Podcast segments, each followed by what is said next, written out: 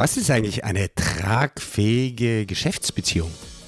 Hallo, herzlich willkommen zu meiner Ask Me Staffel. Hier beantworte ich Fragen, die ich immer wieder selber bekomme von meinen Kunden und von euch oder Fragen, die ich mir selber stelle und wo ich glaube, da müsste man mal Antworten dazu haben. Alles klar? Kurz ist diese Folge und jetzt steigen wir direkt ein.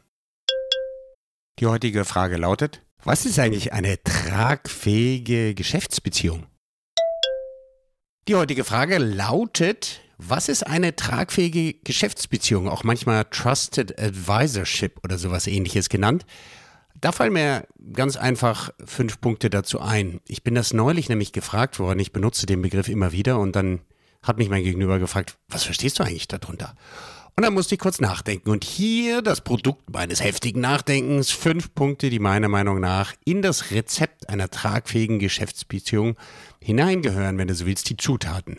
Erstens musst du wissen, was dein Gegenüber äh, auf der Agenda hat. Also welche Ziele die Person am anderen Ende verfolgt. Und zwar sind das die Ziele ihrer, die ihre eigenen Ziele, Karriereziele oder und oder die Ziele der Unternehmung oder der Abteilung. Das können unterschiedliche Ziele sein, die auseinanderfallen können.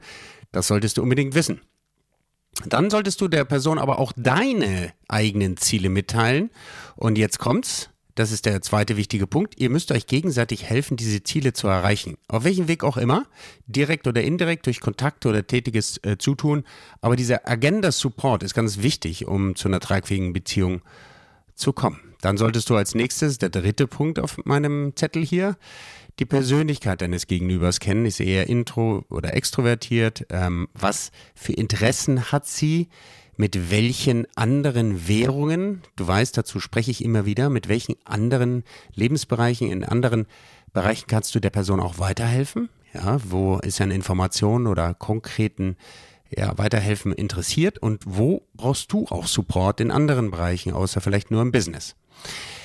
Das nächste und vierte würde ich sagen in deinem Rezept ist eine gute Prise an Visibilität, Sichtbarkeit und zwar das über einen längeren Zeitraum. Da kannst du Social Media Aktivitäten nutzen, wenn dein Gegenüber da überhaupt reinguckt. Das lohnt sich das auch mal zu fragen oder du nutzt halt andere Kanäle.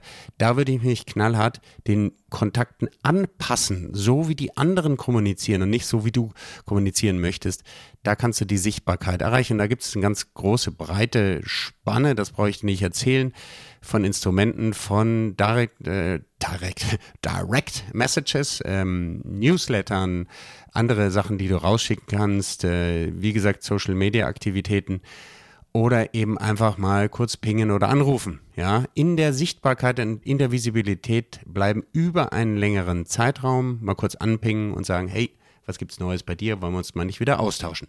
Dieser Austausch ist essentiell, denn sonst komme ich wieder zum ersten Punkt. Weißt du nicht, was aktuell auf der Pfanne liegt bei deinem Gegenüber und du kannst auch nicht selber mitteilen, wo du gerade stehst und wo du dich, womit du dich gerade beschäftigst.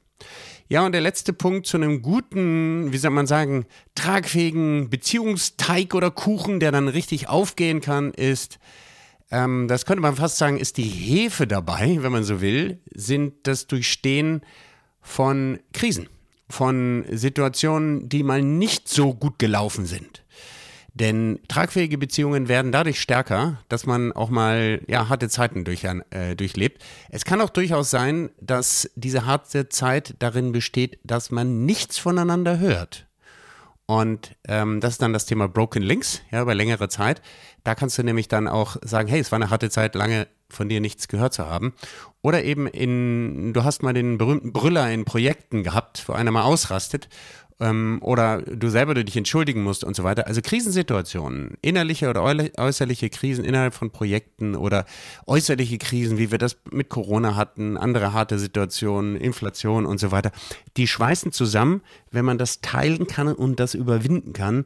Ähm, Monika Schedin, die ich ja sehr schätze und auch interviewt habe, ihr wisst, ich hatte da regelrechte Schedin-Wochen in meinem Podcast, die hat dazu viel geschrieben und die ist der Überzeugung, erst durch die Krisen kriegst du die richtigen Freunde. Ja, man kann das auch so sehen.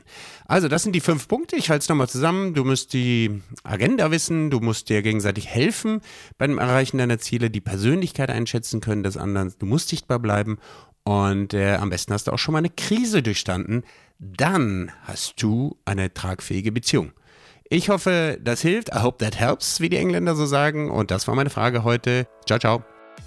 Und ist diese Frage gut für dich beantwortet? Wenn ja, dann hinterlasse gerne ein Ranking auf deinem Podcatcher bei Apple, Spotify oder Google oder wo auch immer. Wenn nein, wenn dann auch was offen ist, dann schreib mir bitte eine E-Mail an askme ask me in einem Wort und du hast dann die Chance, dass du demnächst auch gefeatured wirst, vielleicht sogar mal interviewt wird mit deiner Frage. Ich danke dir sehr fürs Zuhören und freue mich, dass du demnächst wieder einschaltest hier bei Blue RM, bei Ask Me oder den anderen Folgen und stay tuned, bleib dir und bleib mir treu und bis demnächst. Ciao.